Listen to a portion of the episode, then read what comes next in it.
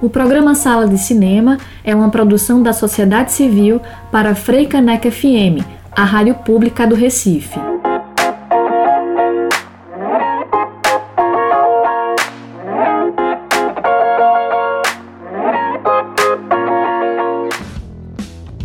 Olá, ouvintes da Freicaneca FM. Muito boa tarde. Eu sou Rafael Buda e estamos de volta com mais um Sala de Cinema neste sábado, hein? Com muita notícia bacana sobre o cinema. Vamos nessa? Muito boa tarde a todas e todos. Eu sou Priscila Urpia e estamos em mais um sábado aqui na Freicaneca FM junto com vocês. E o programa de hoje vai falar sobre cinema negro, seus desafios, a descolonização no olhar e a representatividade no cinema e no audiovisual. E a nossa entrevistada de hoje é a Calor Pacheco, jornalista, realizadora audiovisual e artista multidisciplinar. O Sala está só começando, hein? Uma boa sessão a todos. No mês passado, o mundo ficou chocado com a notícia da morte do ator Chadwick Boseman, dono do papel icônico do herói Pantera Negra.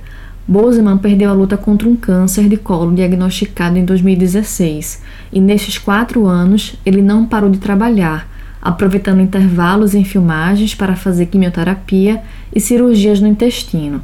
Seu câncer nunca foi assunto tratado em público e o astro aproveitou como pôde para fazer filmes, discutir direitos da comunidade negra, visitar crianças doentes em hospitais e usar sua fama como arma para espalhar ideias e fins de tabu.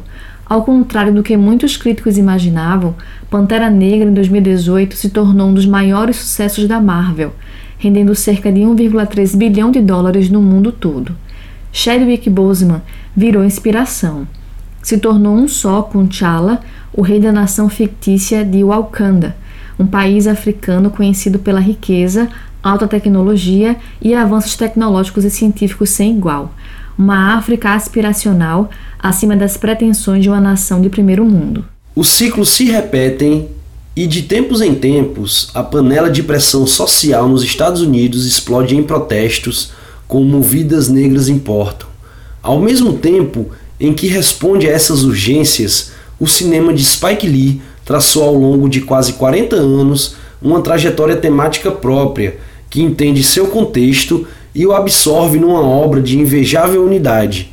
Em outras palavras, o cinema de Spike Lee não está interessado em cristalizar a identidade afro-americana, mas em investigar o que a torna complexa e imutável, para assim protegê-la do paternalismo e, em última instância, do apagamento.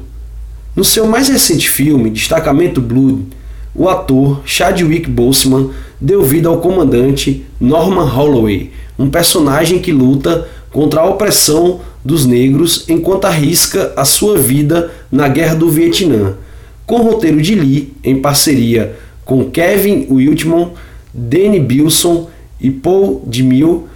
O primeiro longa do diretor para a Netflix ainda conta com Delroy Lindo, Jonathan Majors e Clark Peters. E mais, já criou um buzz de indicação ao Oscar para Spike Lee, hein? Criada em 2016, a Associação dos das Profissionais do Audiovisual Negro, a PAN, tem por finalidade promover e divulgar o acesso aos bens culturais por meio das ferramentas audiovisuais, em todos os elos da cadeia produtiva, concepção, produção, distribuição e exibição, a partir de uma perspectiva inclusiva, com atenção especial ao recorte racial e de gênero, sendo eles os pilares estruturantes de sua formação, constituição e política. Durante a pandemia, criou o Fundo de Amparo aos Profissionais do Audiovisual Negro, uma campanha que arrecada recursos para a garantia de itens de alimentação, moradia, remédios, produtos de limpeza e higiene aos profissionais negros do setor audiovisual impactados pela pandemia em todo o país. A APAN compõe o Conselho Consultivo da SPCine, empresa de cinema e audiovisual de São Paulo, ligada à Secretaria Municipal de Cultura. Muito massa! É necessário mesmo se organizar, porque só através da organização é que é possível haver transformações concretas. Mas deixa eu dar uma ideia aqui. A Diáspora Conecta, plataforma dedicada à formação e capacitação de profissionais negros do audiovisual, promove a segunda edição do Diaspora Lab, programa de desenvolvimento de projetos cinematográficos na área de roteiro e produção. Os laboratórios vão ocorrer entre 6 de outubro a 26 de novembro de 2020. Nesta edição, o evento contará com as presenças das renomadas cineastas Joelma Oliveira Gonzaga, Paula Gomes, Tânia Valete e Xênia Riveri, que prestarão consultoria nos laboratórios. Nos cursos da Escola Diáspora, que serão voltados ao público em geral, os participantes terão aulas com os professores brasileiros Janaína Oliveira, Emílio Domingos e Tom Farias.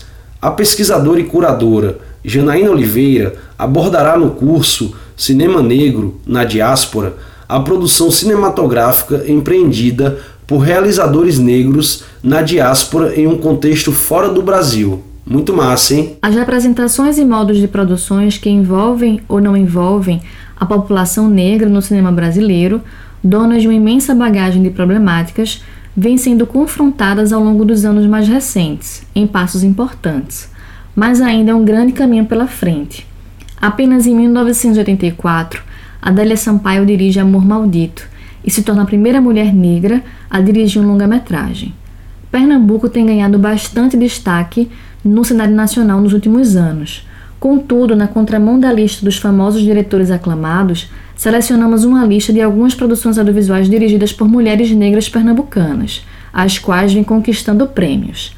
Terra Não Dita, Mar Não Visto, diria Letícia, Entre Pernas de Aila de Oliveira, Bup, de Dandara de Moraes, Manda Cura de Bia Hitz, A Vida Delas de Letícia Batista e Entre Marés de Ana Andrade. A segunda semana do audiovisual negro já tem data marcada para acontecer, 4 a 11 de novembro. A iniciativa é organizada pelo Cineclube Alma no Olho e tem o objetivo de fortalecer, desde as periferias, o movimento do audiovisual negro, descolonizando o olhar e o pensamento sobre a representação dos negros e negras.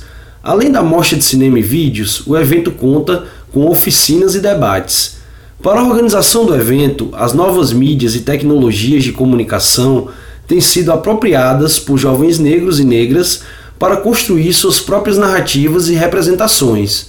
No entanto, ainda é baixa a presença desse público no audiovisual e no cinema.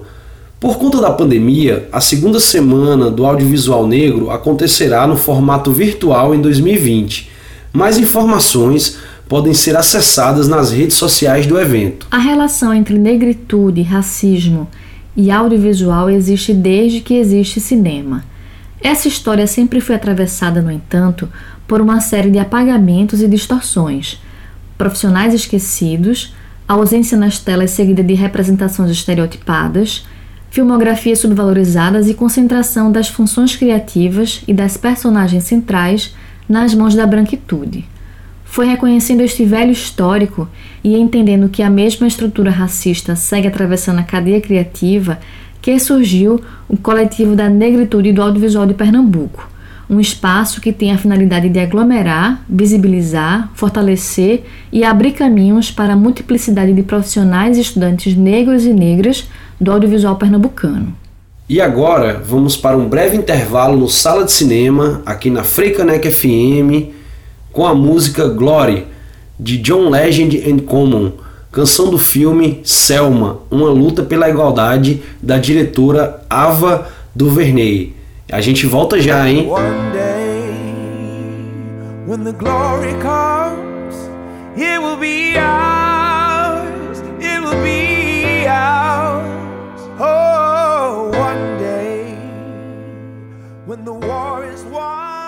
Estamos de volta com Sala de Cinema e vamos conversar hoje com Calor Pacheco, jornalista, realizador audiovisual e artista multidisciplinar, integrante dos coletivos Nacional Trovoa, Negritude do Audiovisual de Pernambuco e Me Ama Animação Negra no continente africano e diáspora. Boa tarde, Calor.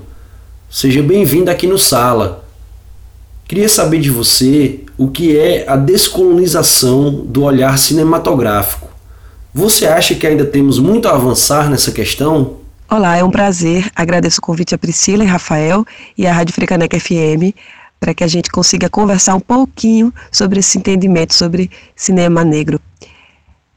Bem, o que aqui seria a descolonização neste sentido, eu acho que é pensar é, sobre um cinema contra-hegemônico, né? ao contrário do cinema que constituiu todo o imaginário social. Esse cinema que se põe a descolonizar as telas e as equipes é um cinema que contempla é, uma maioria da população, não apenas afrodescendente, mas também descendente dos povos originários, para que estes possam contar suas próprias narrativas, seus modos de ser e estar no mundo. É, e aí é muito importante para uma diversidade, né? Uma diversidade de produção, uma diversidade de pensamentos e contempla, né, a maioria dos espectadores que, por exemplo, como eu na infância, não se viam representados na tela. Porém, é, no entanto, é importante pensar para além da representatividade, né? É importante a gente considerar é, várias questões como critérios de equidade, né? Na perspectiva de raça, de gênero, na perspectiva de classe e a gente distribuir esses recursos, né? Porque no final das contas estamos falando de dinheiro. E se a gente tem, por exemplo, um edital do audiovisual de Pernambuco, onde a maioria dos proponentes contemplados e profissionais envolvidos numa cadeia são de uma minoria da população pernambucana, é importante nós considerarmos a maioria da população. E desse, desse modo surgem as cotas, cotas raciais.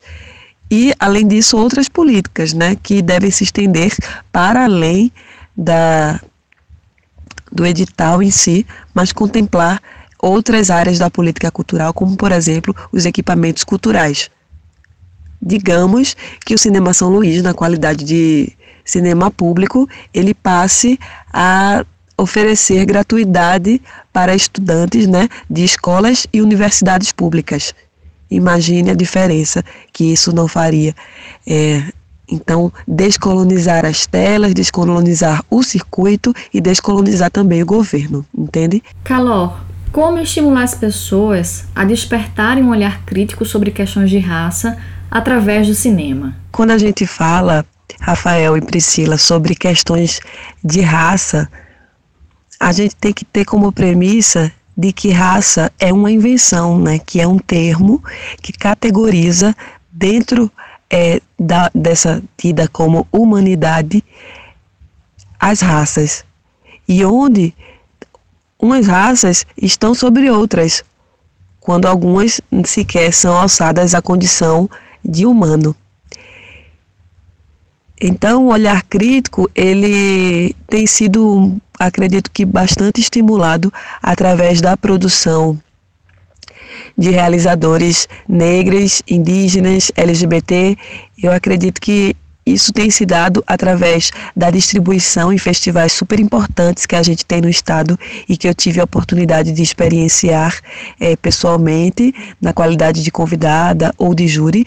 E destes posso citar o Festival de Cinema de Triunfo, onde podemos, podemos ter a oportunidade de compartilhar a Bia Desenha, né, que é uma série de animação infantil, a qual criamos aqui em Pernambuco experienciá-la com alunos de diversas escolas do interior, né, lá do Triunfo, assim como eu também pude experienciar isso em Afogados da Engazeira, com a Mostra Pajeú de Cinema, e em Belo Jardim, com o Cine Jardim. E fora as experiências aqui na capital, né, como a Mostra Periférica de Cinema de Camaragibe, o próprio Festival Internacional de Cinema de Realizadoras. Então, esse olhar crítico, esse olhar dessa pessoa racializada, ele por si só tem tomado seus percursos é, e reivindicado né, esses territórios das telas. Então esse olhar crítico ele vem sendo aguçado desde o, as, as escolas primárias, secundárias, até mesmo toda uma geração de artistas racializados e racializadas que estão interagindo entre si através de coletivos em todo o Brasil, né? Então, isso acabou sendo um boom, e com isso eu posso citar também é, como podemos encontrar Norte e Nordeste através de iniciativas como Levante Nacional Trovoa, né, do qual eu faço parte, que são movimentos dos quais eu posso falar por vivenciar assim, é, intensamente as trocas que se dão com outros estados. Então, essa descolonização, esse olhar né, sobre a pessoa racializada, não apenas a pessoa negra, mas também a pessoa indígena, o povo originário e ainda outras raças, outras é, etnias tidas como raças, enfim, que o Trovô acaba contemplando, né, como asiáticas, como mulheres que têm ascendência indiana e ou mesmo muçulmana, enfim. A gente precisa racializar para desracializar, né? Para ver que todas as culturas têm suas especificidades.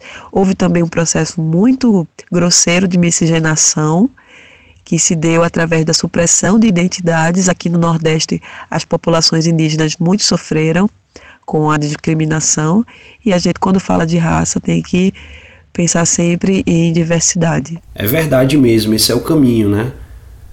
Mas é, trabalhar a representatividade negra no cinema e no audiovisual, além de um desafio, é uma necessidade. Como você procura desenvolver temas relacionados à negritude no seu trabalho? Olha só, é, acredito que o grande desafio de ter essa representatividade de uma maioria da população nas telinhas e telonas, o maior desafio são aqueles que lutam na contramão disso, são aqueles que resistem à implementação de políticas de equidade, repito, não apenas racial, mas de classe, de gênero, políticas que contemplem os dissidentes, a população LGBT, é, e quando se fala de raça, que contemple também os povos tradicionais, os povos de terreiro, as culturas populares. Então, o desafio é a resistência daqueles que faz com que a maioria de recursos públicos fiquem numa minoria da população. Quem não lida com a nossa potência são aqueles que é, querem barrar né, a diversidade, querem barrar a mudança, querem barrar a dissidência. Em Bia Desenha é uma série que traz à tona é, uma história construída por mãos brancas e mãos negras. No caso de mãos brancas, é, são muitas, são muitas, e mãos pretas, algumas é, foi bem complexo para mim e hoje, até hoje, é, é revelar minha criação como negra ou não. Primeira, porque eu acredito que, além de negra, traz consigo preceitos ancestrais também dos povos originários, como, por exemplo, quando Rafaela, a mãe de Bia, vai pegar umas ervas no quintal para dar um banho na filha. Isso é cultura africana, mas isso também é cultura ameríndia. Então, isso vai ali, e mãos brancas, e mãos pardas, e mãos pretas, muito menos, infelizmente, é, vão tecendo essa história, sabe? E eu tenho outras experiências também que eu procuro ter apenas com pessoas negras, com mulheres negras, e espero ainda caminhar muito nessa minha jornada que tem alguma, algum pé de privilégio cada vez mais é, contemplar equipes e representações diversas nas telas e fora delas, porque ainda há muita resistência, por exemplo, em implementar dentro da produção infantil daqui do Pernambuco, né? Já tive um pouca experiência com um projeto e tive uma dificuldade de implementar é, personagens que, por exemplo, fossem não binários ou personagens que, por exemplo, não fugissem de um padrão heteronormativo de comportamento. Mas a gente tem que estar tá esticando essa corda por todas as crianças, por toda a população que acaba crescendo um pouco magoada, um pouco é, ignorada, silenciada e invisibilizada, como cada um de nós pode ter passado exceto aqueles que têm o perfil hegemônico, nesse processo. Então, a nossa luta é para trazer essa diversidade e essas representações. Obrigada demais pela tua participação aqui no Sala de Cinema, Calor. Foi um prazer conversar com você. Agradeço, é uma honra estar aqui nesse, nesse programa, podendo falar abertamente sobre essas reflexões que vêm sendo é, conduzidas aqui na minha mente Algumas são bem minhas, bem íntimas, outras vêm sendo compartilhadas com nossos coletivos, nossos amigos, outras pessoas e pensadoras que vêm se propondo a decolonizar ou a descolonizar, né, que acaba sendo um tema fundado na Europa, mas eu acho que nada mais é que um caminho da volta, é um retorno à nossa própria identidade. E vamos ao Fique por Dentro. Filme inédito dentro da minha pele discute o racismo estrutural no Brasil está disponível no stream. A direção é da socióloga e documentarista Val Gomes e pelo cineasta Tony Venturi. A Mostra Itinerante de Cinemas Negros, Mahoma de Bamba, segue até outubro com exibição de 15 obras de cineastas negras e negros de diversos países, além da realização de oficinas, masterclasses e espaços de debate sobre a produção negra no cinema. A cineasta, sócia-diretora da Odum Filmes, e presidente da APAN, Viviane Ferreira, foi eleita presidente do Comitê Brasileiro de Seleção do Oscar 2021 pela Academia Brasileira de Cinema e Artes Audiovisuais. Todos os Mortos de Caetano Gotardo e Marco Dutra integra o 68º Festival de São Sebastião, que segue até 26 de setembro.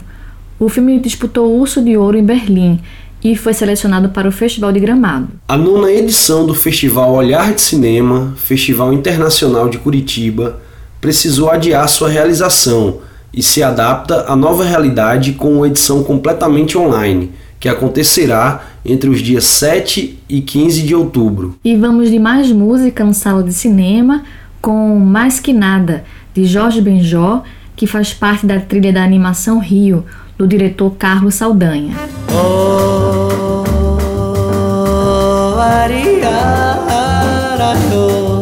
oba, oba, oba.